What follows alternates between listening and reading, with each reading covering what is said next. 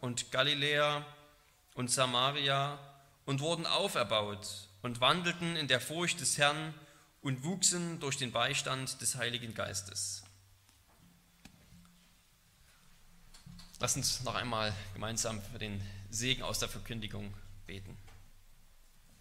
Allmächtiger Herr und Gott, du gibst Worte des ewigen Lebens und dein Wort ist ein kraftvolles Wort, das nicht wieder leer zu dir zurückkehrt, sondern tut, was dir gefällt. Ja, du sendest es aus, damit es Frucht bringt, den Boden bewässert, Samen aufwachsen lässt, gedeihen lässt, das Leben hervorbringt. Und so bitten wir dich, dass du auch jetzt wieder in dieser Stunde uns mit deiner Gnade dienst, dass dein Wort in uns auf einen guten Boden falle, dass du in der Kraft des Heiligen Geistes unsere Herzen hinrichtest auf Christus und auf, auf dein Wort, ausrichtest auf ihn und alles, was du uns zu sagen hast. Ja, dass wir das Gehörte annehmen als das, was es ist. Nicht Menschenwort, sondern Gottes Wort.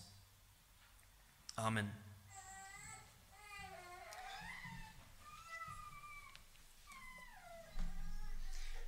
Wir haben zu Beginn des Gottesdienstes aus Offenbarung 20 gehört von diesem epischen Kampf, dieser epischen Schlacht zwischen Michael, dem Engel, und dem Teufel und seinen Dämonen. Und wir alle wissen, wie diese Schlacht ausging. Der Teufel hat den Kampf verloren, er und seine Engel wurden auf die Erde geschleudert. Und es heißt danach, dass der Teufel sehr zornig war, weil er weiß, dass er nur noch wenig Zeit hat.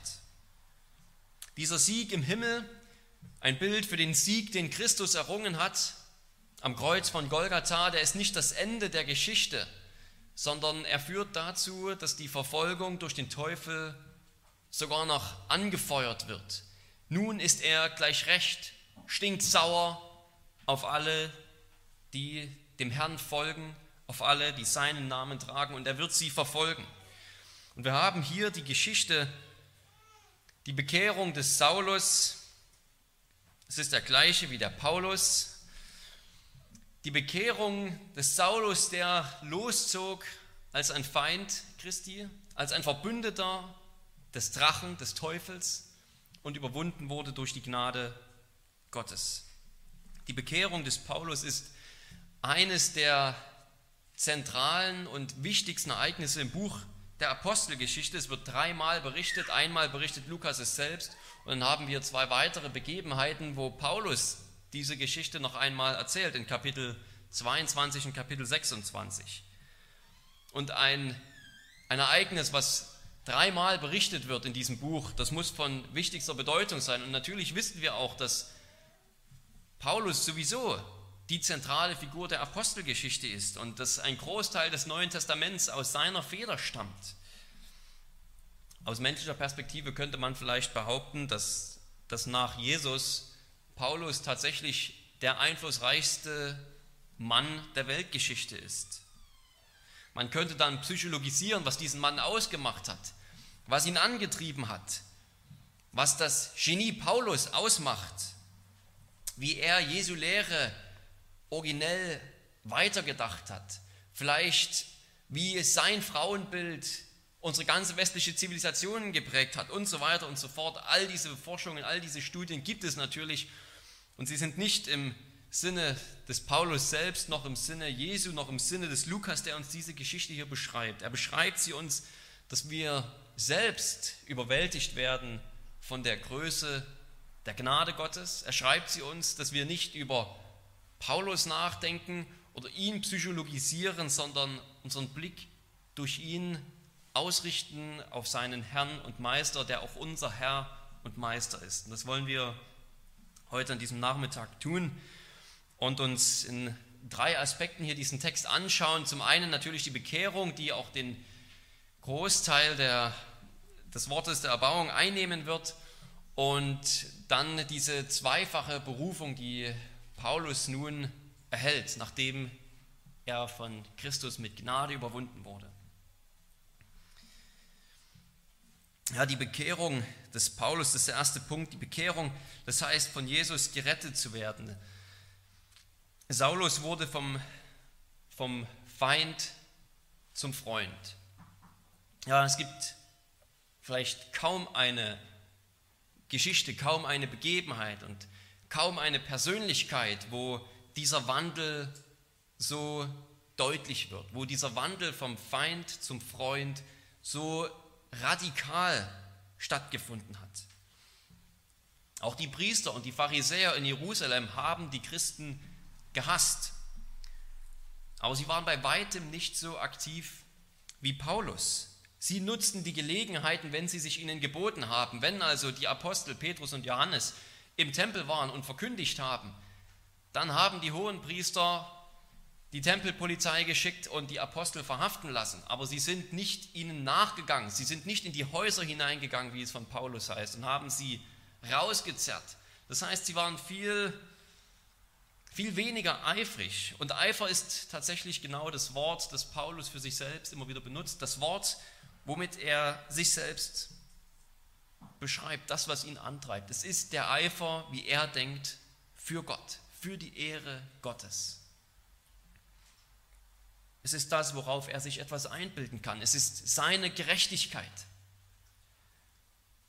dass er für Gott eifert. Ja, wenn Paulus seine eigene Vergangenheit beschreibt, dann macht er das mit diesem Wort in Galater 1, schreibt er, im Judentum übertraf ich viele meiner Altersgenossen in meinem Geschlecht durch meinen übermäßigen Eifer für die Überlieferung meiner Väter. Und das ist genau dieser Eifer, der sich in der Verfolgung zeigt. In zeigt. In Philippa 3 schreibt er, wenn ein anderer meint, er könne sich auf sein Fleisch etwas einbilden, das heißt auf seine Werke vertrauen. Ich noch viel mehr, beschnitten am achten Tag, aus dem Geschlecht Israel, ein, vom Stamm Benjamin, ein Hebräer von Hebräern, im Hinblick auf das Gesetz ein Pharisäer, im Hinblick auf den Eifer ein Verfolger der Gemeinde. Was war der Eifer des Saulus? Er war ein Verfolger der Gemeinde. Er war nicht nur wie die Hohenpriester und die Pharisäer einer, der Gelegenheiten genutzt hat. Er war nicht wie sein eigener Lehrer Gamaliel zurückhaltend. Gamaliel hat gesagt, lasst uns vorsichtig sein mit den Christen. Wir wissen noch nicht, ob dieser Weg vielleicht tatsächlich wahr ist, ob Gott wirklich dahinter steht. Lasst uns nicht gegen sie kämpfen. Nein, Paulus, der war eifrig, der hat gekämpft, der hat gerungen. Es ging um alles. Es ging ihm um die Ehre Gottes und er hat die Gemeinde verfolgt. Männer und Frauen wirft er in Gefängnisse, das wird zweimal berichtet schon in Kapitel 8 jetzt und Kapitel 8 am Anfang, jetzt noch einmal in Kapitel 9. Er zerreißt und zerstört Familien. Er zerreißt und zerstört Hausgemeinden. Er sagt über sich selbst, dass er seine Stimme dazu gegeben hat, wenn über den Tod eines Christen abgestimmt werden soll, dann war Paulus immer dafür. Er war derjenige, der gesagt hat, ja, tötet ihn oder tötet sie. Er hat durch Folterung Christen dazu getrieben, Gott zu lästern oder Jesus zu verlästern. Er sagt es in Kapitel 26, Vers 11. Und in allen Synagogen wollte ich sie oft durch Strafen zur Lästerung zwingen mit anderen Worten, durch Folterung dazu zwingen, den Namen Jesu zu verlästern. Und über die Maßen war ich wütend gegen sie. Ich verfolgte sie sogar bis in die auswärtigen Städte. Ja, es war Saulus eben nicht genug, die Gemeinde in Jerusalem auszurotten. Er macht sich auf nach Damaskus, das ist kein Katzensprung, weil er auch dort die Christen weiter verfolgen will. Es ist ein Mann der Bosheit, ein Mann der Falschheit, ein Mann des Mordes, der den Teufel zum Vater hat, der ein Mörder ist von Anfang an. Mit diesem Mann haben wir es hier erst einmal zu tun. Und als er von Jerusalem nach Damaskus geht, eilt ihm sein Ruf voraus, Ananias oder Hananias, als er hört, er soll zu Saulus gehen, dann weiß er sofort, wer das ist. Er sagt, die Geschwister hier, die sagen, dass er viel Böses getan hat an den Heiligen in Jerusalem. Und er ist hierher gekommen mit einer Vollmacht, alle Christen nach Jerusalem zum Hohenpriester zu schleppen, damit sie dort wahrscheinlich zum Tode verurteilt werden. Als er in Damaskus dann predigt als ein Christ, sind alle verwundert. Als er in Jerusalem sich mit den Aposteln treffen will, ist das kaum möglich, weil sich keiner mit ihm treffen will. Jeder hat Angst um sein Leben.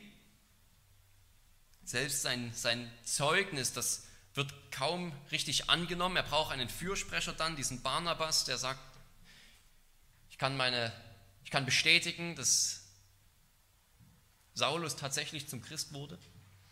Er ist ein Mann, der, der im Weg der Bosheit eben tatsächlich eifrig ist wie keiner seiner Zeitgenossen. Und auf dem Weg nach Damaskus ändert sich alles. In diesem Krieg ist eben nicht nur Saulus der Aktive und die ganzen Christen müssen fliehen, Christus ist involviert, auf dem Weg nach Damaskus, um Christen zu verfolgen, einzusperren, zu töten, zu foltern, umstrahlt ihn plötzlich ein helles Licht, ein übernatürliches Licht. Es war mitten am Tag und Saulus sagt, es war heller als die Sonne. Er fällt auf den Boden und fragt in, diesen, in dieses Licht in den Himmel hinein, wer da ist. Und er wird angesprochen, Saul, Saul, warum verfolgst du mich? Jesus stellt ihm eine Frage. Und achte genau auf die Frage, die Jesus ihm stellt. Er fragt nicht, Saul, warum verfolgst du die Christen? Er sagt nicht, warum verfolgst du die Gläubigen, die Heiligen oder welchen anderen Begriff auch immer er hätte verwenden können. Jesus sagt, warum verfolgst du mich? Ich bin Jesus, den du verfolgst, bestätigt er dann noch einmal. Das heißt, Jesus sieht das Leid jedes Christen und er identifiziert sich mit jedem Gläubigen, der um seines Namens willen leiden muss. Paulus verfolgt nicht nur die Gemeinde, er verfolgt Christus selbst. Saulus kämpft nicht nur gegen die Gemeinde, er kämpft gegen Christus selbst. Es ist eben ein geistlicher Kampf, ob ihm das recht ist oder nicht. Und ob den Menschen und Verfolgern und Hassern der Gemeinde das heute recht ist oder nicht. Sie kämpfen gegen Christus selbst. Und was für ein Trost ist das hier mitten in dieser, in dieser Botschaft, in dieser Passage, wo wir von diesem bösen Mann hören, der so schlimm wütete in der Gemeinde wie kein anderer der unsagbares Leid über Familien und Gemeinden gebracht hat. Mitten in dieser Botschaft merken wir, Jesus ist kein bisschen unbeteiligt. Er ist nicht abwesend. Er ist nicht gleichgültig. Er ist voller Mitleid. Er ist voller Erbarmen für jeden Christen, der leidet. Jesus nimmt es persönlich. Er ist eben dein Herr, dein Bruder, Dein Gott, damals wie heute. Und Jesus ist voller Kraft. Jesus ist voller souveräner Kraft. Er hat damals die Christen durch die Verfolgung des Saulus aus Jerusalem nach Samaria gelenkt, um dort das Evangelium auszubreiten. Dann hat er souverän den Philippus weggeschickt, um diesen Eunuchen aus Äthiopien das Evangelium zu berichten. Jesus ist überall souverän am Werk. Und jetzt hier noch einmal die Souveränität Jesu ganz klar, der eben sein Reich baut. Höchstpersönlich und direkt offenbart er sich dem Paulus. In Macht und Herrlichkeit wirft er diesen kleinen Wurm um, der denkt, er könnte gegen Gott kämpfen. Aber er erbarmt sich ihm eben auch in Gnade. Saulus soll nicht sterben. Saulus soll nicht sofort vergehen. Im Gegenteil. Saulus soll leben, er soll ewiges Leben haben, er soll die Vergebung jeder Sünde haben, die er begangen hat. Die Vergebung jedes Mordes, jeder Folterung, jeder Lüge, jeder Gotteslästerung, jedes Christen, den er auf dem Gewissen hat, jedes Anschlages, jede dieser Sünden sollen ihm vergeben werden. Ja, er soll ein Diener und ein Werkzeug Jesu werden. Jesus fordert ihn dann einfach auf. Er sagt, geh nach Damaskus. Es würde gesagt werden, was du tun sollst. Und schon ist hier in einem Moment Von einem Moment zum anderen aus dem Feind Gottes einer geworden, der einfach Befehle entgegennimmt. Geh nach Damaskus, warte ab. Es wird dir gesagt werden, wie es weitergeht. Und, und Saulus macht das. Im fünften Buch Mose, Kapitel 28, Deuteronomium 28, da wird einmal der Fluch beschrieben. Der Fluch, der über das Volk Israel kommt, im Falle, wenn es ungehorsam wird und die Gesetze Gottes im Unglauben immer wieder übertritt. Und ein Teil dieses Fluches im fünften Buch Mose, Kapitel 28, Verse 28 bis 29, ist Blindheit. Das scheint nicht nur eine geistliche Blindheit zu sein, sondern Mose stellt hier dem, Isra, dem israelitischen Volk echte physische Blindheit vor Augen als Teil des Fluches. Du wirst am Tag umhertappen, wie der Blinde in der Finsternis tappt und du wirst keinen Erfolg auf deinen Wegen haben. Lukas sieht diese Verbindung nicht unbedingt, aber wir können uns nur zu gut vorstellen, dass wann immer Paulus über diese Stelle gestoßen ist, er genau an sich gedacht hat. Mitten am Tag war das. Und auf einmal tappt er blind umher. Diese geistliche Blindheit, die wird eben in ihm auch dargestellt mit einer leiblichen Blindheit, die er hat, die er für drei Tage hat. Aber, und das ist eben das Besondere, in 5. Mose 28 ist es ein Teil des Fluches, aber für Paulus gibt es keinen Fluch mehr zu tragen. Das ist ja die Gnade. Den Fluch, den Paulus eigentlich verdient hätte. Und wie groß wäre der bei ihm? Den hat Jesus schon längst auf sich genommen jede Strafe, jeden Fluch, jeden Tropfen des Zornes Gottes aus seinem Kelch hat Jesus schon längst auf sich genommen. Für Paulus gibt es keinen Zorn Gottes mehr, der für ihn aufbewahrt wird, obwohl er selbst so zornig war auf Gott und so zornig war auf die Gemeinde. Ja, Paulus Bekehrung ist tatsächlich ein einmaliges und ein ganz besonderes Ereignis, keine Frage, ganz einmalig, wahrscheinlich sogar in der ganzen Heilsgeschichte sozusagen von heilsgeschichtlicher Bedeutung. Aber in dieser ganz entscheidenden Angelegenheit ist er nichts Besonderes, ist er eben nicht anders als wir. In dieser entscheidenden Angelegenheit, dass Jesus Sünder begnadigt. Jeden noch so großen Sünder. Ja, wenn du wenn du denkst, dass du ein zu großer Sünder bist, dass für dich keine Rettung möglich ist, dann verwirf diesen Gedanken, wirf ihn weg. Wenn du an deine Sünde denkst, deine Sünde, die vielleicht nur du kennst, wo deine Scham unendlich darüber ist, weil sie so böse ist, so durchtrieben, so pervers, so hinterhältig. Und wenn du daran denkst und dich fragst, wie viel kann Jesus eigentlich einem Menschen vergeben? Wie viel kann er mir denn noch vergeben? Dann lass dir hier und heute gesagt sein, wo das Maß der Sünde voll ist, ist die Gnade überfließend. dann hör auf die Worte des Paulus, der vom Mörder zum Apostel wurde. Er, er schreibt an Timotheus in seinem ersten Timotheusbrief, ich danke unserem Herrn Jesus Christus, der mich stark gemacht hat und für treu erachtet hat und in das Amt eingesetzt hat, mich, der ich früher ein Lästerer und ein Verfolger und ein Frevler war. Aber mir ist Barmherzigkeit widerfahren, denn ich habe es unwissend getan im Unglauben. Es ist aber desto reicher geworden, die Gnade unseres Herrn samt dem Glauben und der Liebe, die in Christus Jesus ist. Das ist gewisslich wahr und ein teures und wertes Wort. Christus Jesus ist in die Welt gekommen, um Sünder selig zu machen, von denen ich der Größte bin. Aber darum ist mir Barmherzigkeit widerfahren, dass Christus Jesus an mir alle Geduld erweise, zum Vorbild denen, die glauben, zum ewigen Leben. Paulus ist ein Vorbild. Er ist nicht nur irgendein Sünder, er ist tatsächlich der größte und erste Sünder, der schlimme Sünder, der uns als ein Vorbild dienen kann, auf den wir gucken können und schauen können.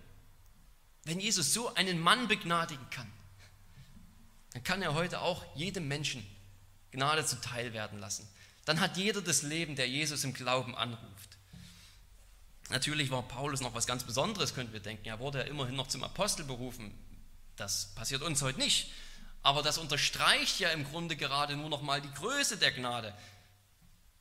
Er ist eben von einem Sünder sogar noch zum Apostel eingesetzt worden. Jesus wollte sogar gerade noch den größten und schlimmsten Hasser der Gemeinde zum Apostel machen. Und man könnte sagen, zu dem Apostel, der am einflussreichsten war von allen Aposteln. Und Paulus sagt es von sich selbst, ich habe mehr gearbeitet als sie alle, aber nicht ich, sondern Gottes Gnade in mir. Ja, die Tatsache, dass er eben auf seine Sünde hin oder trotz seiner Sünde vielmehr das Heil und das Apostelamt geschenkt bekommt, zeigt ja nur noch, wie gnädig unser Herr und Heiland ist. Er ist voller Gnade und Paulus ein Vorbild für alle, die diesen vollkommenen Erlöser anrufen wollen. Und so passiert es dann, dass durch seinen Diener Hananias Jesus wieder sehend gemacht wird durch Christus. Er empfängt den Geist, er lässt sich sofort taufen. Er wird getauft auf den Namen Jesu, diesen Mann, den er gerade noch verfolgt hat, diesen Namen, den er gehasst hat mit ganzem Hass. Auf diesen, auf diesen Namen wird er jetzt getauft und er soll ihn ab jetzt bezeugen. Er verfolgt ihn nicht mehr, er bezeugt ihn jetzt. Das ist Teil seiner Berufung. Der zweite Punkt, diese Berufung, Jesus zu bezeugen.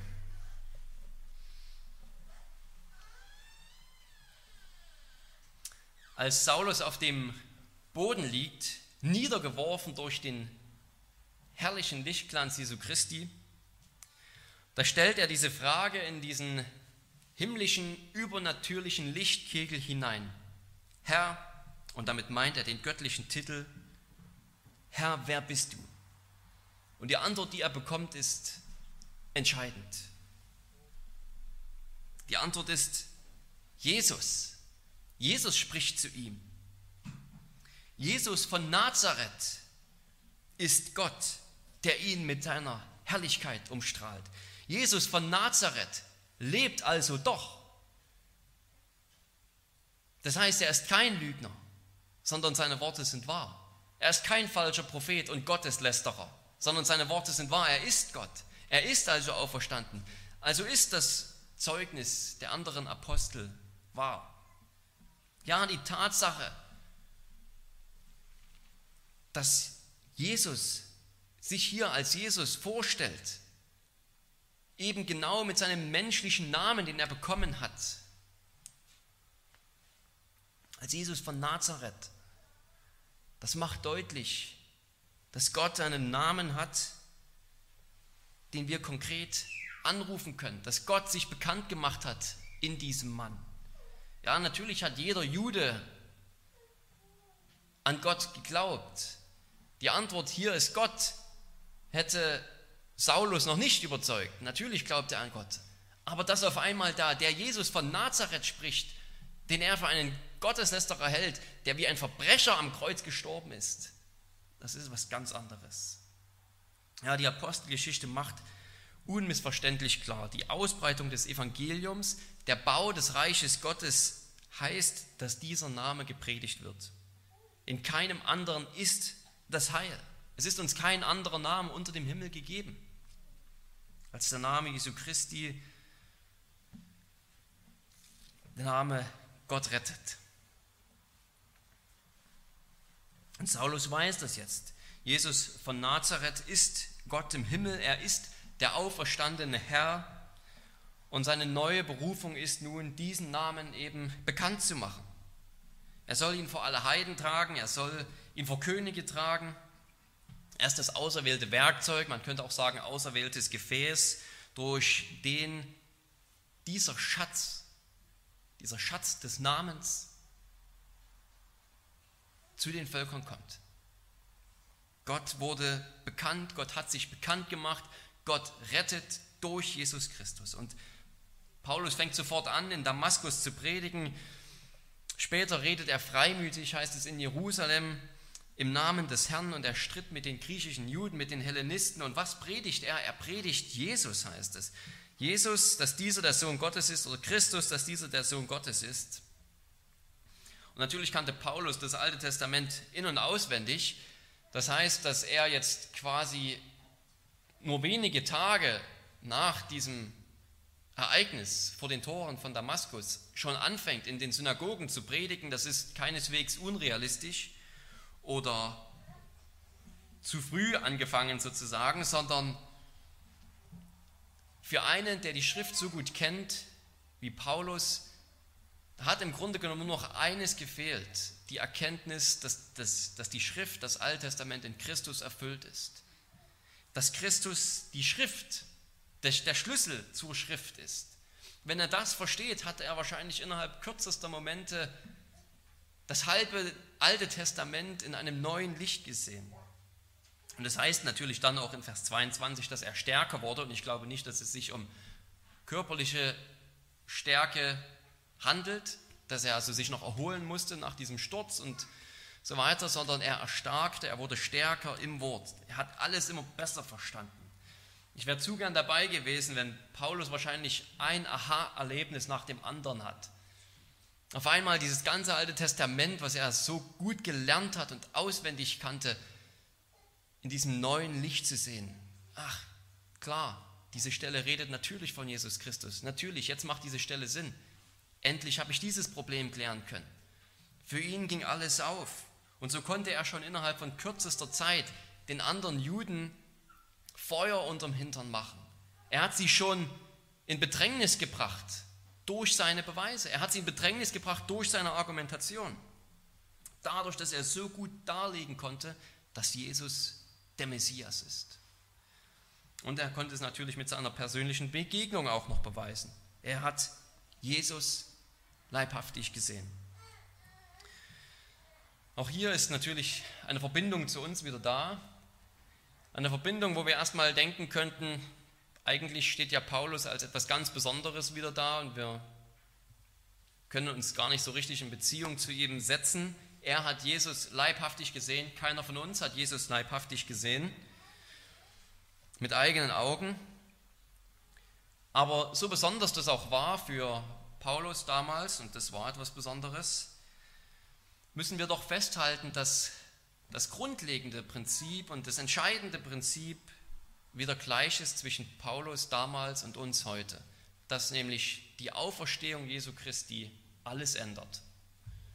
Dass ihn zu sehen, ihn zu erkennen, der Schlüssel zur ganzen Schrift und zum Alten Testament ist. Wenn wir ihn verstanden haben, wenn wir an ihn glauben, dann haben wir das Leben, dann haben wir die volle Gewissheit. Paulus war ein Augenzeuge und es brauchte Augenzeugen, damit die Verkündigung von Anfang an auf einem festen Fundament steht. Das Evangelium wurde eben nicht von irgendwelchen Leuten erzählt und verkündigt, die sich was ausgedacht haben, sondern die tatsächlich mit eigenen Augen gesehen haben, Jesus ist von den Toten auferstanden und lebt. Aber in dieser entscheidenden Sache ist er dann eins mit uns, dass wenn Jesus lebt, alles anders wird. Für ihn, für uns. Es wird alles anders, wie wir die Schrift lesen. Es wird alles anders, wie wir unser Leben führen. Paulus sagt, wenn Christus nicht auferstanden ist, dann lasst uns essen und trinken, denn morgen sind wir tot. Aber wenn Christus auferstanden ist, dann ist alles anders. Dann glauben wir ihm, dann glauben wir seinem Wort dann richten wir unseren Blick auf den auferstandenen Christus. Dann verstehen wir durch den Glauben, dass wir mit ihm gestorben und auferstanden sind und schon zur Rechten Gottes sitzen in ihm. Ja, auch für uns ist die Auferstehung, die natürlich auf dem Wort der Apostel, auf ihrem Zeugnis beruht, ein entscheidendes Merkmal unseres christlichen Glaubens.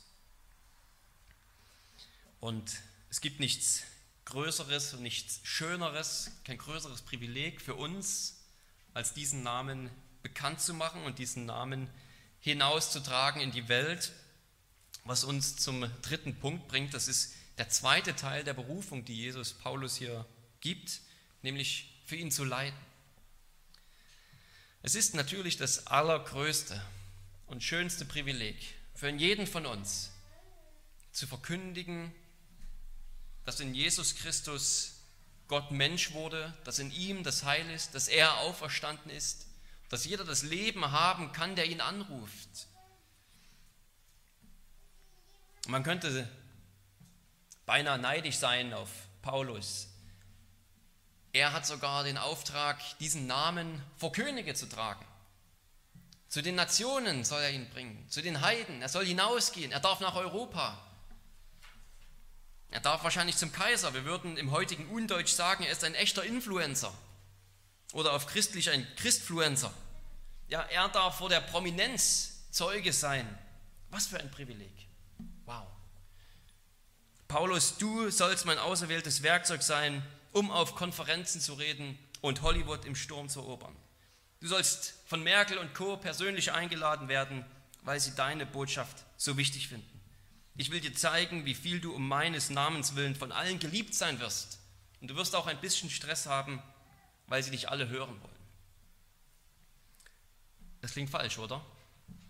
Das klingt nicht nach dem, was Jesus tatsächlich gesagt hat. Wie stand Paulus noch einmal vor dem König? Selbst bekleidet in einer tollen Robe, mit Lorbeerkranz womöglich, er stand vor dem König Agrippa mit Fesseln. Er hat gesagt, ich, wäre, also ich wünschte, ihr wärt alle wie ich, ausgenommen die Fesseln. Wie ist er nochmal nach Rom gelangt? In Fesseln von einem Gefängnis zum anderen, inklusive eines Schiffbruchs. Ich will dir zeigen, wie viel du um meines Namens willen leiden sollst. Wie kommt das Evangelium in seinem Siegeszug eben weiter? Nicht mit Glanz und Gloria, sondern durch Leiden, so wie Christus selbst den Sieg errungen hat, durch seine Leiden, durch das Kreuz.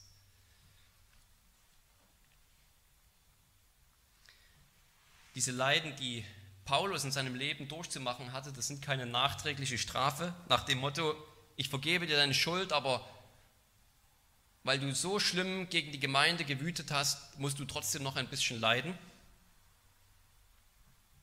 So ist es nicht gemeint, sondern diese, diese Strafen oder diese, diese Schmerzen, Leiden, die Paulus auszuhalten hat, soll ihm zeigen, was es heißt, ein Nachfolger Jesu zu sein, soll ihm zeigen, was es heißt, den Weg Jesu zu gehen, das Evangelium hinauszubringen es heißt, den Weg des Kreuzes gehen, vor der Herrlichkeit das Kreuz. Und Paulus, dieser große Apostel, der sollte auch in diesem Aspekt vorangehen und ein Vorbild sein. Er leidet sehr viel und er ist ein Vorbild in seiner Standhaftigkeit, in seinem Ausharren.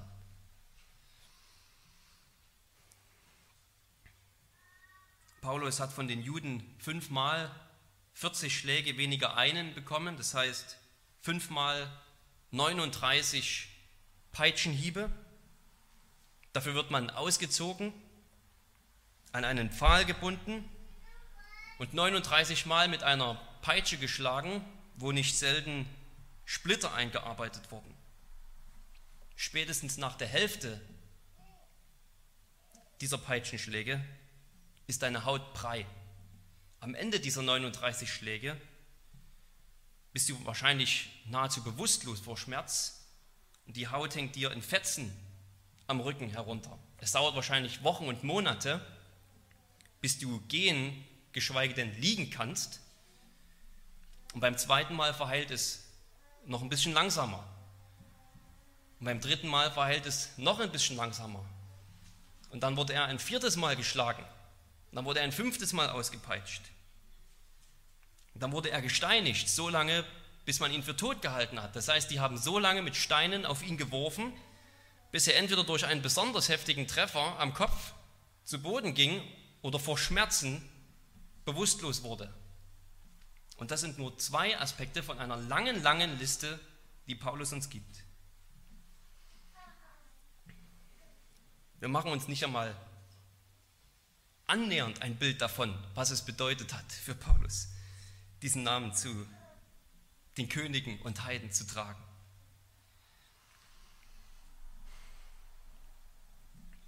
Die Leiden, die Paulus erlebt, die Leiden, die wir für unseren Glauben durchmachen, auch wenn sie vielleicht viel weniger sind, sind sie dennoch real. Diese Leiden sind auch eine Gnade. Paulus sieht den Wert darin. Es gibt viel dazu zu sagen, was der Wert ist von Leiden, die Christus uns auferlegt in diesem Leben. Aber machen wir es dennoch uns nicht zu leicht, indem wir das Ausmaß seiner Leiden einfach herunterspielen oder gar ganz aus dem Blick verlieren und denken, dass die christliche Mission, das Leben der Gemeinde sein Siegeszug, wo wir die Politik und die Kultur verändern und unseren Maßstäben anpassen und alle uns mit Freuden aufnehmen, weil wir noch Moral zu bieten haben Unsere Erwartungen müssen völlig realistisch sein. Das heißt, sie müssen vom Wort geprägt sein. Jeder, der Gottes fürchtig leben will, muss Verfolgung leiden, schreibt Paulus an Timotheus.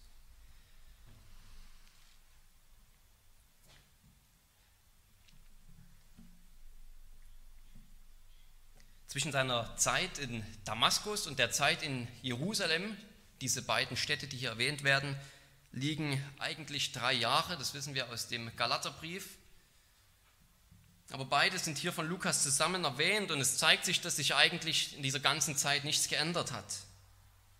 In beiden Städten wollen sie ihn töten. Und ich denke, das ist ähnlich wie heute Morgen in der Predigt. Wenn wir diesen Text wirklich verstehen wollen und in seiner in seinem ganzen Ausmaß begreifen wollen, dann müssen wir damit beginnen, schockiert zu werden. Sie wollen ihn töten. Sie schrecken nicht davor zurück,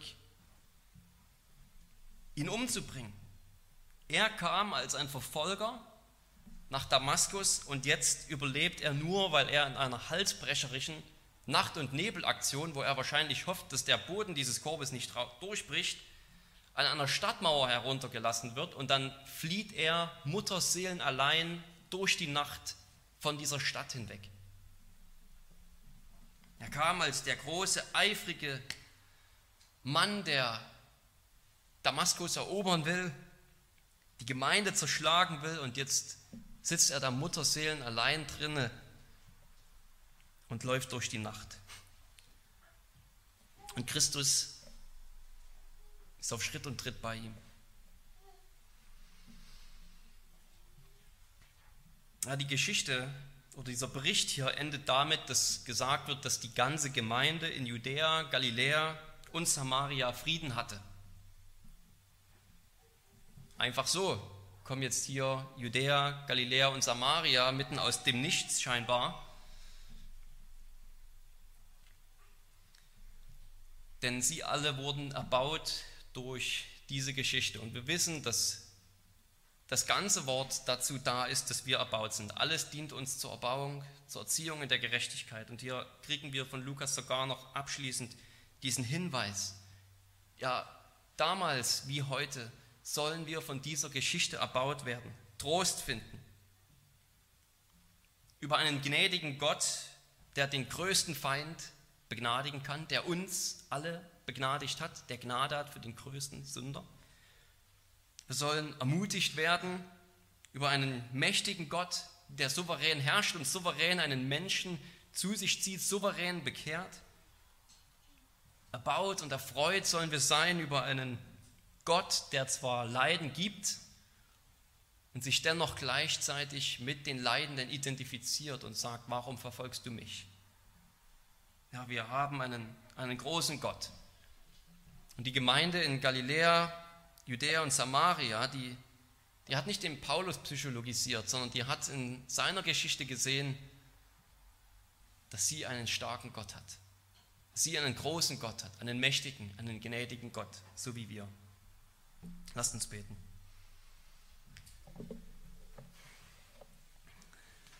Lieber Herr, Vater im Himmel, wir danken dir herzlich, dass du uns dieses Wort gegeben hast, dieses Wort über die Bekehrung dieses großen, starken Feindes deiner Gemeinde, damit wir dadurch selbst ermutigt werden, unseren Blick auf Christus auszurichten, der jedem noch so großen Sünder vergeben kann, der ihn anruft. Vergeben wird, der ihn anruft, Herr.